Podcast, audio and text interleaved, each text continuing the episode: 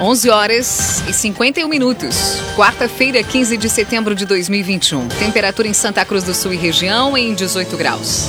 Unisque, Universidade de Santa Cruz do Sul, experiência que transforma. Confira os destaques do Arauto, repórter Unisque de hoje. Adolescentes de 17 anos sem comorbidades já podem se vacinar contra a Covid-19 em Veracruz e Sinimbu. Operação desmantela esquema de indenizações contra a concessionária de energia elétrica em Santa Cruz e região. Polícia Civil identifica autores de dois arrombamentos no centro de Santa Cruz. Inscrições para Banco de Cadastro Temporário de Professores encerram em cinco dias. Estas e outras informações você confere agora no Arauto Repórter Uniski. Jornalismo Arauto em ação. As notícias da cidade e da região. Informação, serviço e opinião. Aconteceu, virou notícia. Política, esporte e polícia. O tempo, momento, checagem do fato. Conteúdo dizendo, reportagem no ato. Chegaram os arautos da notícia. Arauto, repórter, Unisque. Operação desmantela esquema de indenizações contra a concessionária de energia elétrica em Santa Cruz e região. Mandados de busca e apreensão foram cumpridos em seis municípios do Vale do Rio Pardo.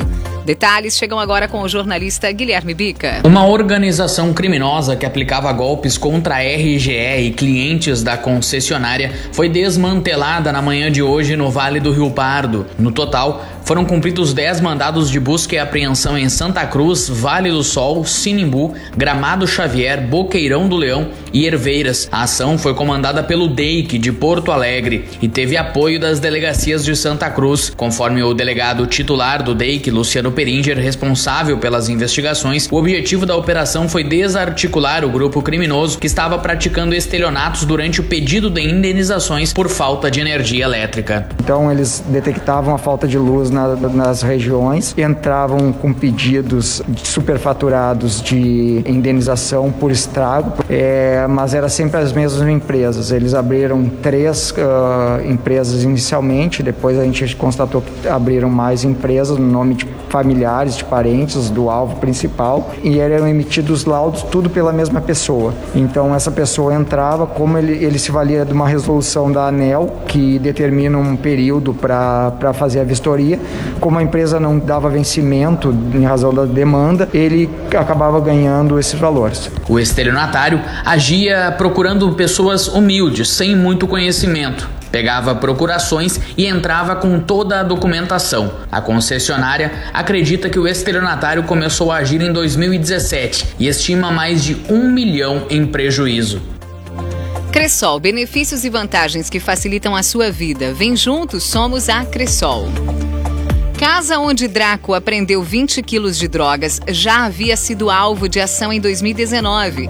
No mesmo imóvel usado como depósito da facção, a polícia apreendeu 1.700 porções de cocaína há cerca de dois anos.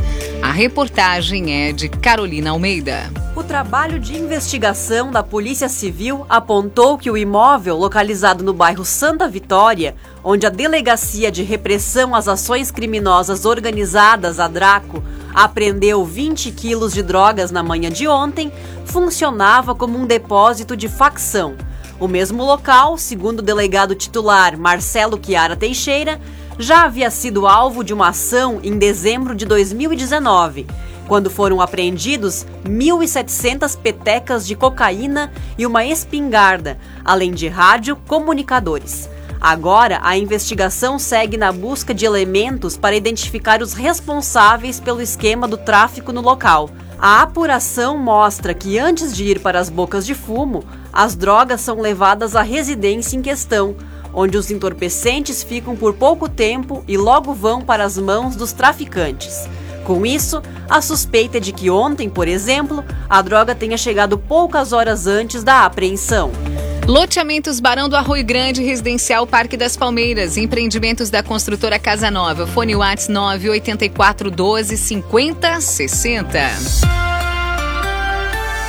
E hora da previsão do tempo com Rafael Cunha. Muito bom dia, Kátia. Bom dia a Bom todos dia. que nos acompanham. O dia será marcado pelo sol. Assim como já se viu desde as primeiras horas da manhã, o sol se faz presente durante todo o período e as temperaturas à tarde chegam aos 19 graus. Clima também agradável amanhã. A máxima será de 21 graus e a mínima fica na casa dos 10. Na sexta-feira, a chuva retorna à região, a mínima fica na casa dos 15 graus e a máxima pode chegar aos 22. O sábado será marcado por instabilidade. Nas primeiras horas da manhã, o aparecimento do sol, mas da tarde em direção à noite, o sol já dá lugar a muita instabilidade, inclusive com possibilidade de raios na região. A mínima fica em 17 e a máxima chega aos 26 graus. Para domingo, mínima de 19 e máxima de 26, com possibilidade de chuva em bons volumes. Assim como na segunda-feira, quando as temperaturas variam entre 13 e 22 graus. Com as informações do tempo, Rafael Cunha. CDL Santa Cruz dá a dica. Ajude a manter a nossa cidade saudável. Use sua máscara. Arauto Repórter Uniski. Polícia Civil identifica autores de dois arrombamentos no centro de Santa Cruz. O grupo faz parte de organizações criminosas da região metropolitana. A repórter Taliana Hickman traz as informações. A Polícia Civil de Santa Cruz do Sul trabalha na investigação de dois arrombamentos registrados no centro da cidade em abril e junho deste ano. Segundo a delegada responsável pelo caso, Ana Luísa Aitapipe, os crimes foram praticados por integrantes de grupos que fazem parte de organizações criminosas da região metropolitana de Porto Alegre. Ainda conforme ela, embora não se tenham provas materiais, há conteúdo suficiente para o indiciamento de parte dos envolvidos. O primeiro caso ocorreu em 25 de abril, em uma loja na rua Tenente Coronel Brito, onde dois cofres foram arrombados e diversos celulares, além de uma quantia em dinheiro, foram levados. Durante o atendimento da ocorrência, policiais constataram um buraco em uma das paredes da empresa com acesso por um prédio ao lado. Já o outro caso ocorreu em 26 de junho, quando três criminosos arrombaram uma loja de assistência de celulares na rua Marechal Floriano e furtaram aproximadamente 300 mil reais em produtos. As câmeras de segurança da empresa flagraram a ação dos bandidos. Raumentlager, agente funerário e capelas. Conheça os nossos planos de assistência funeral. Motorista detido após se envolver em acidente na RSC 287 em Santa Cruz. No veículo do homem foram encontrados 28 mil reais sem procedência. O jornalista Gabriel Filber nos conta. Um homem de 29 anos foi detido na noite de ontem após sofrer um acidente na RSC 287 em uma das curvas de linha Pinheiral em Santa Cruz do Sul. Ele era o condutor de um veículo Fiesta Sedan com placas de Canoas e estava sozinho no veículo quando, segundo o comando rodoviário da Brigada Militar, perdeu o controle e saiu da pista. Com ele, os policiais encontraram cerca de 28 mil reais que foram apreendidos. O homem não soube explicar a procedência do dinheiro e por isso foi encaminhado para a delegacia de polícia para o registro da ocorrência. Ele foi ouvido e posteriormente liberado. Unisque, Universidade de Santa Cruz do Sul, experiência que transforma. Termina aqui o primeiro bloco do Arauto Repórter Unisque de hoje. Em instantes você vai conferir. Adolescentes de 17 anos sem comorbidades já podem se vacinar contra a Covid-19 em Vera Cruz e Sinimbu. Inscrições para banco de cadastro temporário de professores encerram em cinco dias. O Arauto Repórter Unisque volta em instantes. Para a Unisque, Universidade de Santa Cruz do Sul, experiência que transforma, estamos de volta para o segundo bloco do Arauto Repórter Unisque. A temperatura em Santa Cruz e região em 18 graus. Você pode sugerir reportagem pelo telefone 2109 0066 ou pelo WhatsApp 993 269 007. Arauto Repórter Uniski. Adolescentes de 17 anos sem comorbidades já podem se vacinar contra a Covid-19. em Vera Cruz e Sinimbu.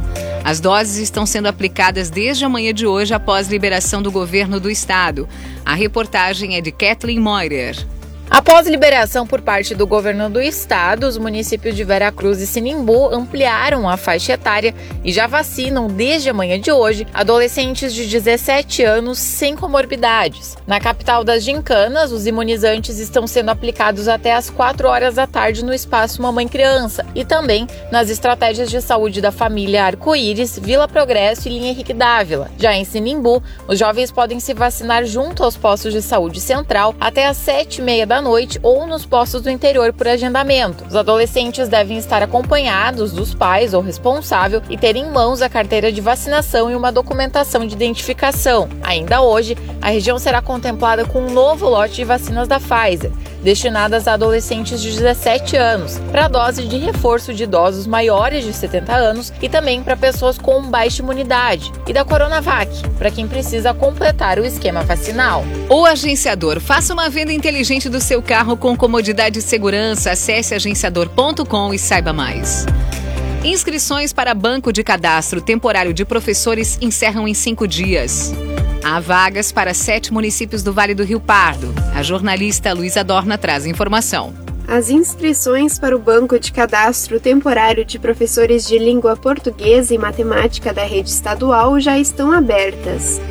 A iniciativa visa atender o Aprende Mais, programa de recuperação e aceleração da aprendizagem em municípios que ainda necessitem do preenchimento de vagas. Os interessados devem se cadastrar diretamente pelo site educação.rs.gov.br até às 23 horas e 59 minutos do dia 20 de setembro. Há vagas para cadastro em sete municípios do Vale do Rio Pardo, através da sexta Coordenadoria Regional de Educação. A classificação individual vai ser publicada no Diário Oficial do Estado a partir da pontuação máxima alcançada pelo candidato separada pela coordenadoria, município e componente curricular. CADRS, Centro de Cirurgia do Aparelho Digestivo, o Dr. Fábio Luiz Vector. Agende sua consulta pelos telefones 3711 3299 ou 2109 0313. A avenida recebe o Lajeadense nos Eucaliptos pela divisão de acesso. O clássico regional ocorre a partir das sete da noite com a presença do torcedor. O jornalista Rafael Cunha retorna à programação com detalhes da partida. O Avenida enfrenta o Lajadense hoje pela nona rodada da divisão de acesso. O clássico regional ocorre a partir das 7 horas da noite no Estádio dos Eucaliptos em Santa Cruz do Sul, com a presença do torcedor. Após vencer o São Gabriel no último sábado, o Periquito assumiu a vice-liderança e segue invicto na competição com cinco vitórias e dois empates, somando 17 pontos. Se vencer, o time do técnico Márcio Nunes reassume a liderança. Ao público que acompanhar o jogo, a diretoria do Avenida recomenda o cumprimento dos protocolos, como o uso de máscara, permanecer sentado e respeitando o distanciamento, bem como o que for instituído pelos monitores. O mesmo vale para a torcida organizada, que não poderá utilizar instrumentos de sopro. Laboratório Santa Cruz, 25 anos, referência em exames clínicos. Telefone 3715-8402. No dia em que completa 118 anos, o Grêmio recebe o Flamengo pelo jogo de volta da Copa do Brasil. O time misto deve ir a campo na noite de hoje para tentar reverter o placar após goleada de 4 a 0 sofrida na partida de ida. O comentário esportivo é de Luciano Almeida. Amigos ouvintes do Arauto, repórter Unisque, boa tarde. Hoje o Grêmio de Futebol Porto Alegrense completa 118 anos de uma linda e vencedora história. Uma data para ser celebrada e comemorada por um dos maiores do futebol brasileiro. Justamente no dia do aniversário, o Grêmio vai para um jogo contra o Flamengo que deveria ser condizente com a sua grandeza. Uma decisão de vaga na Copa do Brasil, afinal de contas, mas que vale muito pouco diante da virtual eliminação depois da goleada sofrida no primeiro jogo. Então, um time misto, quase reserva, deve ir a campo e a formação principal é preservada para o confronto de domingo contra o mesmo adversário, aí sim pelo Campeonato Brasileiro, em que cada ponto é crucial para fugir do rebaixamento. A estratégia de time titular ou reserva está clara e tem a cara do técnico Filipão.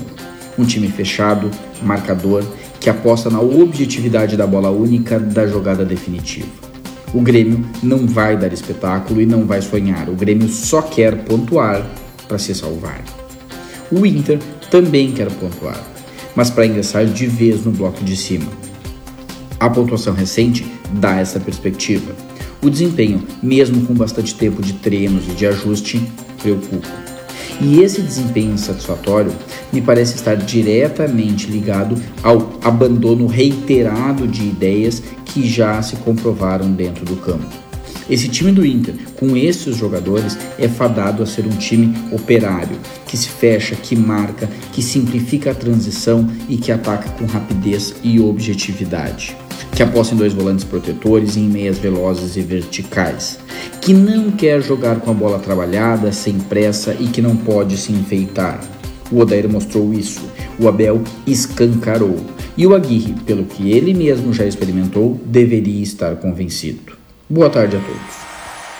Obrigada, Luciana Almeida. E assim encerramos esta edição do Arauto Repórter Unisque. Para a Unisque, Universidade de Santa Cruz do Sul, experiência que transforma.